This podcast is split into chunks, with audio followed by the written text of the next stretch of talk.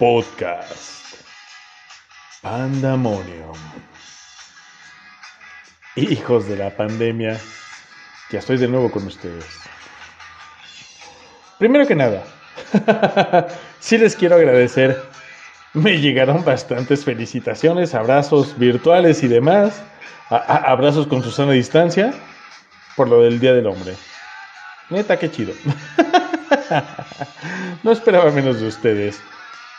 Digo, también les merecemos un poquito de reconocimiento. Somos brutos, sí, pero sí nos necesitan.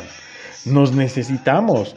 Somos una cuestión simbiótica que, que sin hombre y sin mujer, pues no hay nada, ¿no? Espero no haberme escuchado machista, pero de verdad, de verdad, muchas gracias por las felicitaciones, porque se tomaron el tiempo, porque de verdad dijeron, ah, oye, sí es cierto. Y entonces me felicitaron por los medios electrónicos. Yo que más quisiera que fuera por aquí. Pero aparentemente no todos le encuentran la maña de mandarme un mensaje. Bueno, no hay bronca. Aquí andamos. Saben, hoy, hoy yo estaba tendo, así tendo, a empezar este podcast con mi interpretación de La Llorona. Pero, bueno, desde aquí les adelanto un poco. Ah, creo que lo que decidí interpretar a capela, y lo voy a hacer porque lo prometí, es La Llorona. Solo que me dijeron practícale más.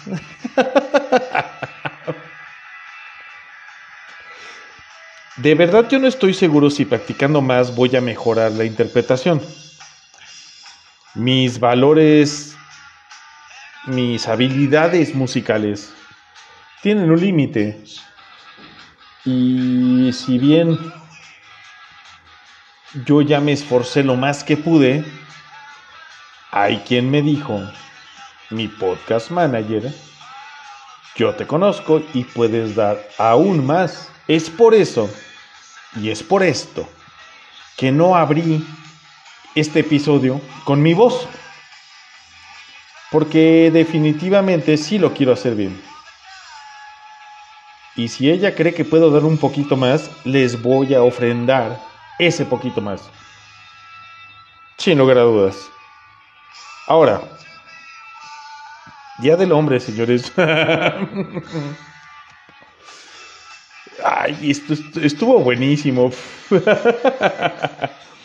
La verdad es que me, me, encantó la correspondencia de la gente de, ven, yo te apapacho, ven, yo sí te festejo, ven, sí, muchas felicidades, bla, bla, bla. No lo necesito, en verdad. Pero se siente bien.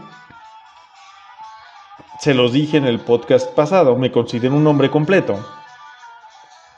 Y si de alguna manera alguien me puede reconocer, alguien me puede felicitar por esto, ya se los expliqué, no es fácil ser hombre. ¿eh? Ustedes creían que porque les baja está difícil. No, espérate, a ustedes nomás les tocó que les bajara y ya. Todo lo demás nos tocó, bíblicamente hablando, peor a los hombres. Pero bueno, dejemos este tema de lado porque hoy les voy a hablar. Me dijeron, no cantes, hoy no. Espérate otro más. Yo sé que lo vas a ensayar, yo sé que, que lo vas a perfeccionar lo más que puedas. Hoy no cantes. ¿Por qué? ¿Por qué no hablas? De cuándo te convertiste en motociclista. Wow, señores, son cosas que incluso por eso amo tener un podcast manager. A mí se me van, ¿eh? Pero es bien importante, por lo menos en mi vida, en, la, en mi manera de ser y de existir, este preciso momento en el que yo me vuelvo motociclista. Resulta, no les voy a hacer el, cuento muy largo. Debió de haber sido más o menos 1990. Mi cumpleaños con exactitud número 6. Con exactitud. Vivíamos en un sexto piso, ya se los había platicado, en Churubusco. Y recuerdo muy bien la expresión de mi madre, que no entendí en el momento, de verdad no la entendí. Niños, pónganse zapatos, chancas, no me acuerdo qué sugirió. Vengan a ver, pero yo entendí sus monos. Y la verdad es que los niños ya estaban en pijama, porque como les comento, nos sobreprotegían, nos guardaban. Era temprano, pero ya estábamos totalmente amarranados, así como que, ah, sí, ¿cuáles monos? O sea, qué padre, ¿no? Si nos compraron un muñeco de peluche y todo, me daba cierta ilusión porque sí los tenía yo, si me gustaban y si los coleccionaba. Pero como para bajar seis pisos, yo decía, súbanmelos. A mí no me estoy jodiendo, yo ya estaba casi dormido. No eran monos, señores. Vengan a ver sus motos, fue lo que dijo mi mamá. Ah, caray. ¿Por qué hablo en plural? Ya lo saben. Mi hermano gemelo. El mismo regalo para los dos, pero, pero, cada quien el suyo. Es decir, una flamante motocicleta totalmente nueva, totalmente nueva, espectacular, a, nuestro tamaño y para nuestras necesidades, perfecta. Que por cierto, qué hueva, hubieron de cargar seis pisos mi papá y mi mamá hasta meterlas a la sala de la casa. Eso fue solo ese día porque llegó directo de la agencia mi papá. Con esta formidable marca que aún sigo utilizando. Y sí lo voy a decir porque me llena de orgullo. Honda, señores. Motocicleta Honda. Intenciones doble propósito, enduro y demás, pero para niños. Peso aproximado, cincuenta y tantos kilos. y cargaron las dos y subieron las dos a la sala y las volvieron a bajar después para guardarlas a casa de mi abuelito paterno. Pero bueno, ese día, señores, ese día, la historia no lo sabía, pero iban a ser Duncan MacLeod. El motociclismo ya lo traía en la sangre. el motociclismo ya era parte de mi vida. Ya veíamos a mi papá correr. Tuvimos un desafortunado incidente. Un supercross, que con el tiempo les explicaré diferencia entre motocross y supercross. Un supercross se realiza en el estadio Azteca. Estaba espectacular la pista, con los estándares de calidad, nada más y nada menos que norteamericano. Mi papá formado en línea, a punto de correr. Y la moto algo le pasó, sabrá Dios qué. De hecho, quisiera preguntarles, porque si ahorita me, dicen, es que pasó esto, yo contesto como resorte, le pasó esto. Y tal vez lo pudimos haber arreglado en, minutos, pero la cronología no es que yo era mecánico en ese momento, en ese momento era un niño muy chico. Pero bueno, no se trataba de esto. Yo estaba maravillado porque mi moto llegó, no más ni menos, y por eso soy quien soy, y por eso sigo vivo. De hecho, con nada más y nada menos que un casco en mi color preferido, que para quienes no lo saben es el verde. Había un chest protector, se llama, o protector de pecho, propio de los 90, color rosa fosforescente, botas, guantes que trato de acordarme, creo eran rojos con blanco mis guantes. Creo, pero no estoy seguro. Y números en calcomanía. ¿Para qué? Para que eligiéramos con qué número deseábamos correr de ahora en más, señores. Éramos motocrossistas declarados. Y solo teníamos que saber con qué número nos íbamos a registrar. No podíamos tener el mismo número los dos. Siendo que soy el mayor, no tuve la opción de elegir el número de mi papá. Así que mi hermano fue el número 58 y yo el número 84. Y para los que me conocen de cerca, hoy día, si ven mi motocicleta, bonita, hermosa, sexy, tiene el número 84 de ambos lados. Yo era el número 84. A mí no me molestó. Chingue su madre. Yo decía, este era mi número y se acabó. Nos entregan motos y equipo.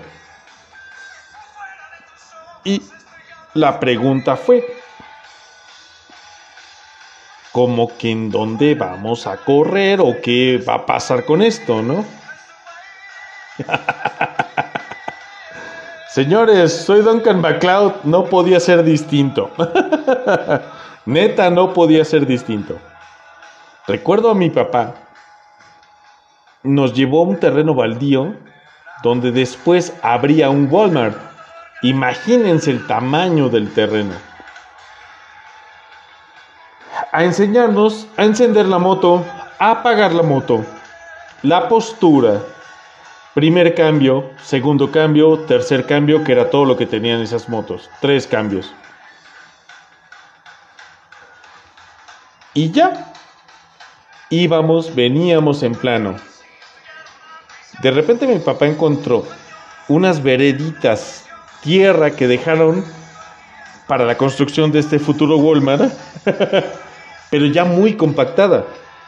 Mi papá subía y bajaba a pie y decía, sí, por aquí sí pasa. Duncan MacLeod no podía hacer más que lo que ustedes pueden esperar.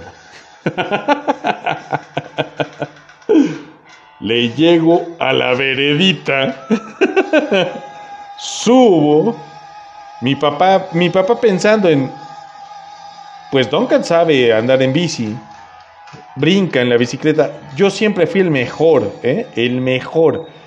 Y eso quiero que me lo debata alguien más. Siempre fui el mejor. Para saltar. ¿Por qué? Porque tomaba el riesgo, porque me atrevía a hacer las cosas. Y mi hermano cuando veía que ya las cosas habían salido bien, hacía lo propio seguirme. Llego y reájales, cabrón. Me caigo. Me caigo. Cuando va mi papá hacia mí, estoy privado. Literalmente privado.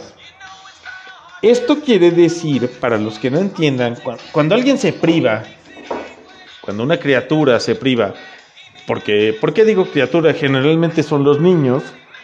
Es porque este golpe o esta situación detiene el funcionamiento pulmonar, por lo cual no puedes respirar y, y sientes de inmediato una asfixia. Bueno, pues así estaba yo con las manos totalmente tensas, estiradas, con la boca abierta y no podía no podía hacer absolutamente nada. Mi papá me ve con esa mirada no de coach, no de entrenador, no de nada, de padre, preocupado y asustado e hizo lo que cualquiera debe de hacer y ya lo platicaremos después.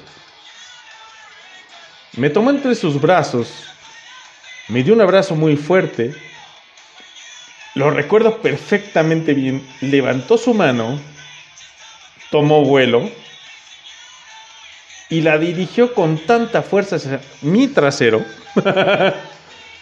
Pero duro, no pendejadas. O sea, de hecho me levantó. ¡Pum! Suena el golpe. Y en ese preciso momento...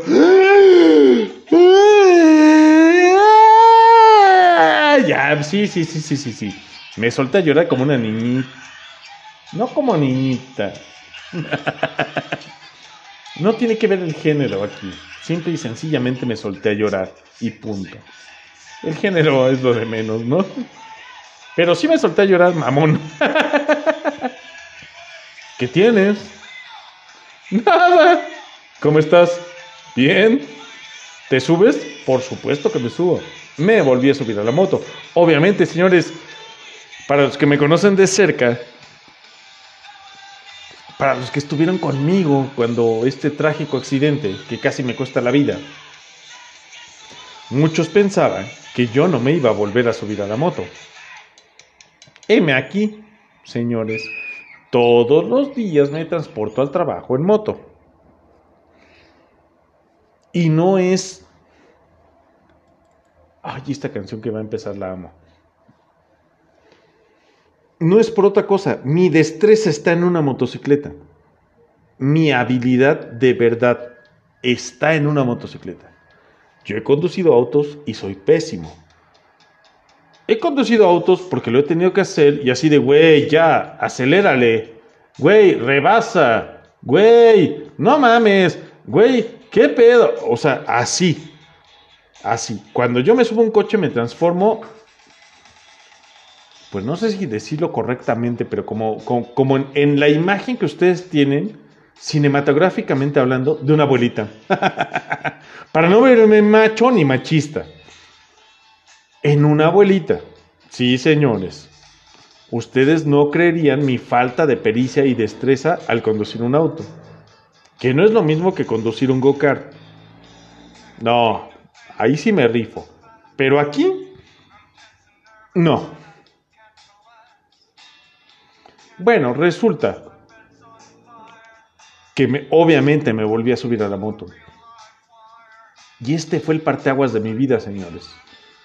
Esto definió a Duncan MacLeod por completo. Les voy a decir que Duncan MacLeod la volvió a hacer. ¿Por qué no?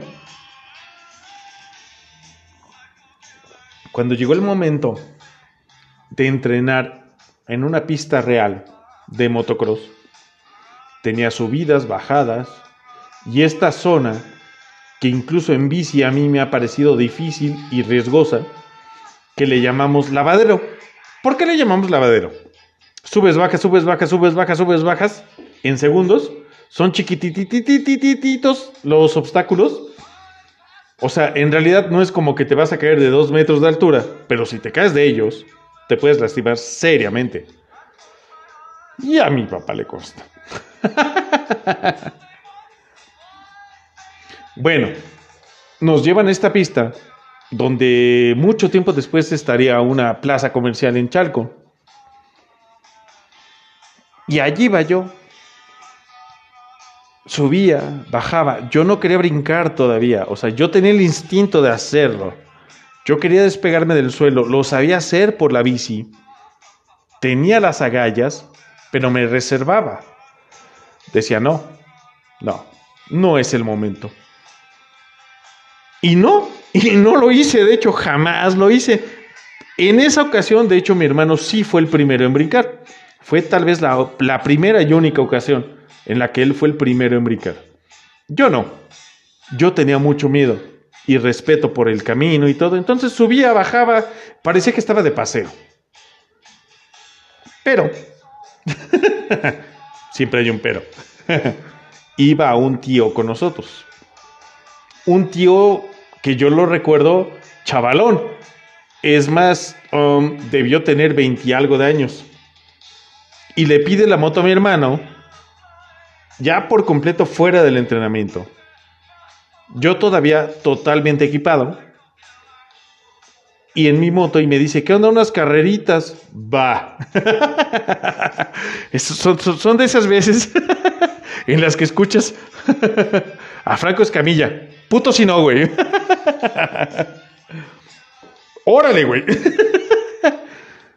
Todo iba bien. De hecho, yo iba ganando, evidentemente, porque pues postura, entrenamiento y demás, ¿no?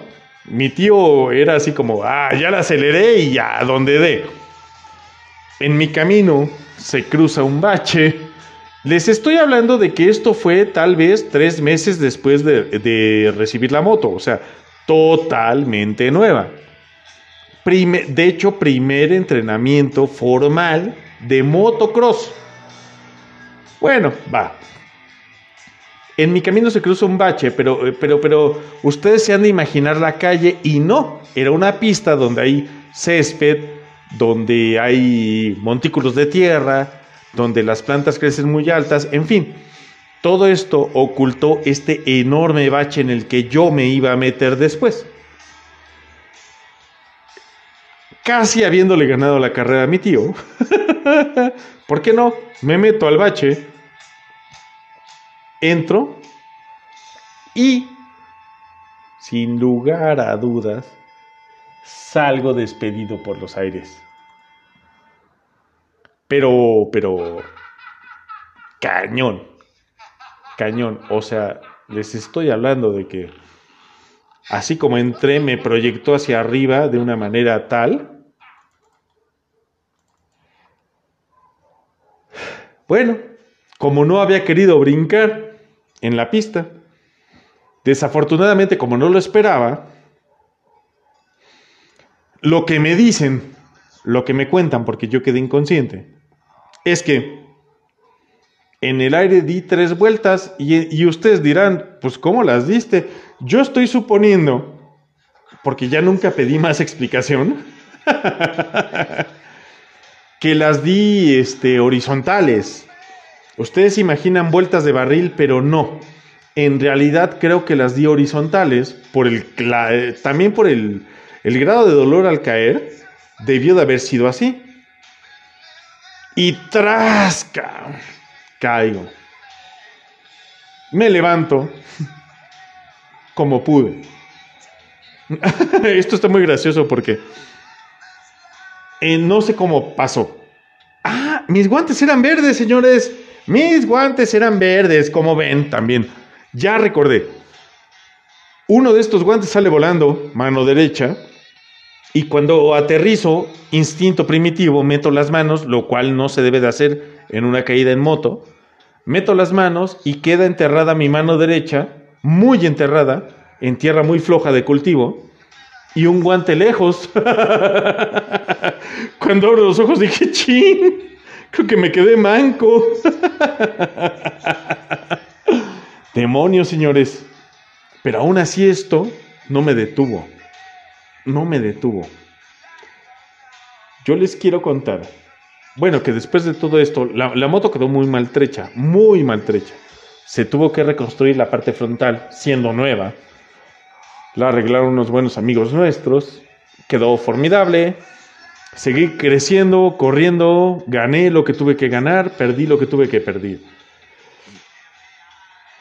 Y seguí creciendo y escalando en la cilindrada de la moto y en la categoría.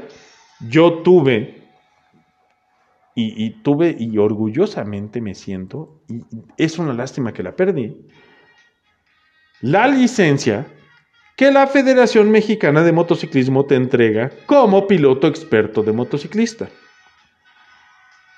Es decir, después de mí no hay nada, porque la federación dice que yo soy el mejor tuve eh, la dicha de recibir mi, mi segunda motocicleta, desarmada en caja, un dolor de huevos, créanme, y eso lo experimento a una hora de, de, adulto trabajando con motos. Cuando una moto me llega en caja, yo así de, ¡ah, puta madre! La tengo que armar. En aquel entonces yo no la armé, obviamente, estaba muy chico pero sí fue un dolor de huevos. Con esta moto viví conocí el significado de la palabra adrenalina. Saben, yo les quiero decir, corría como el demonio, volaba como el demonio, y a veces no me preguntaba, o volamos o te quedas, cabrón. Entonces yo decía, volamos. Desde aquel entonces yo tengo un apego con mis motos muy cañón.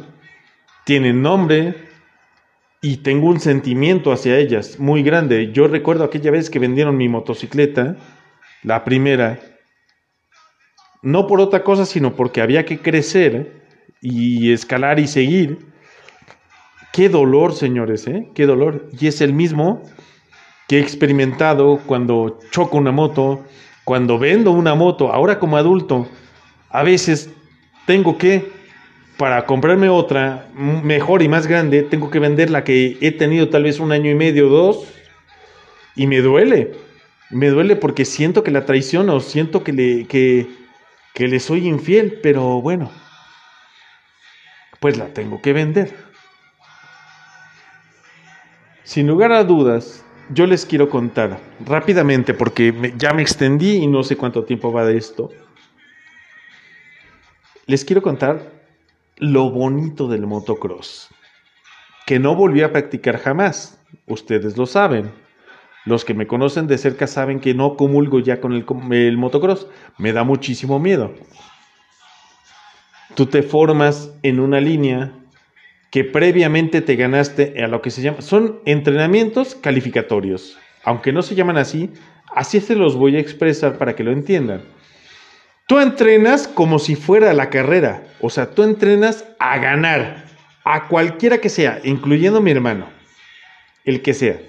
Y con base en el resultado de esta carrera te dicen, tú arrancas de centro, tú arrancas a las orillas, tú arrancas de frente, tú arrancas detrás. Señores, no es por vanagloriarme, yo siempre arranqué al frente. Si a las orillas, al centro o no, eso es lo de menos, pero yo siempre arranqué al frente, siempre fui de los mejores. Y, y, les tengo que contar la sensación, les tengo que transmitir esto. Ya estoy formado, mi hermano está del lado de mí, la moto está encendida, parece ser que no va a haber falla alguna Parece ser que todo va a marchar como debe de marchar. Mi mamá tiene un pep cilindro. ya sé que estamos viejos. Un pep cilindro con agua. Mi amor, un trago de agua, sí, sí, mamá. Un traguito chiquito porque vas a correr, no te puedes llenar.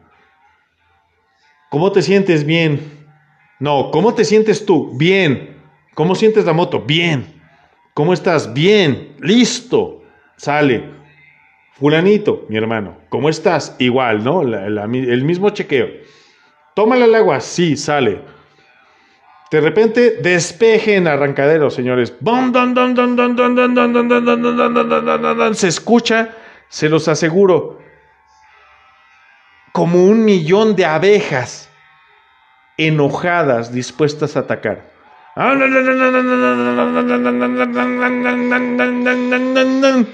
Se acerca mi papá sereno, pero con esa mirada de me preocupas.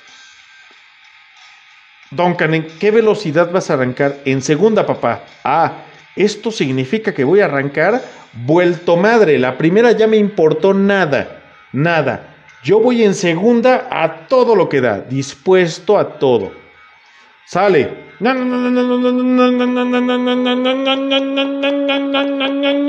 Una edecán al fondo, con un letrero que dice 1, 2 y 3. Tiene el letrero 1 extendido. 2. En ese momento se te olvida que la edecán está buenísima, que está alguna, que está tetona, que está bonita estás concentrado en a dónde vas a pasar. La decán pone el 3 y se mueve corriendo. Haga de cuenta que liberaron ese millón de abejas en una carrera. Se escuchan cambios, se escuchan caídas, se escuchan gritos, vas bien. Va, tú vas a lo que vas. Esto, esto, señores, definió a Duncan MacLeod. Solo que hoy en día no necesito correr. No necesito competir con nadie. Y de hecho reto a cualquiera que me rete a correr. Ninguno tiene la destreza para correr conmigo. Que no sea mi papá y mi hermano, la verdad. Los dos me ganan y de, de lleno y gacho. Señores, de verdad.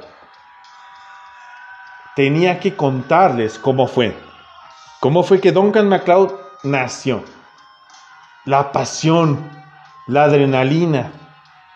Algún día les voy a contar lo que es caerse en plena carrera. Algún día les voy a contar lo que es ver que tu hermano se cayó y se rompió. Y que tú estás obligado a continuar con la carrera. Pero eso es para otro día.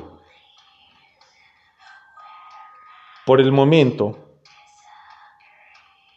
no tengo más que decir más que esta es la manera en que Duncan MacLeod, Duncan MacLeod surgió, Duncan MacLeod conoció las motos, Duncan MacLeod se hizo el, el motociclista y Duncan MacLeod persistió, perseveró. Y es el que ustedes conocen, el motociclista. Sin lugar a dudas se los digo, si hace ocho días casi o menos no me maté, es por esto, señores, porque tuve la mejor instrucción, el mejor equipo, el mejor entrenamiento que pude tener en la vida. Porque tengo mi Superman que es mi padre, que nunca me va a dejar que me pase nada, y por esto también se partió la madre él, para que yo entendiera que la moto, la moto no es un juguete, señores. Hay aquellos medios lingoli lingoli que dicen que la moto mejor te hubieras comprado un ataúd o una pistola. Sí, señores, dentro de todo sí, sí. Se me hace medio acá, pero sí. Si no le tienes respeto, es tu ataúd por completo. Big Smile, señores. José Ortiz de Domínguez, 203 Toluca del Lerdo, Estado de México. 722-161-0172.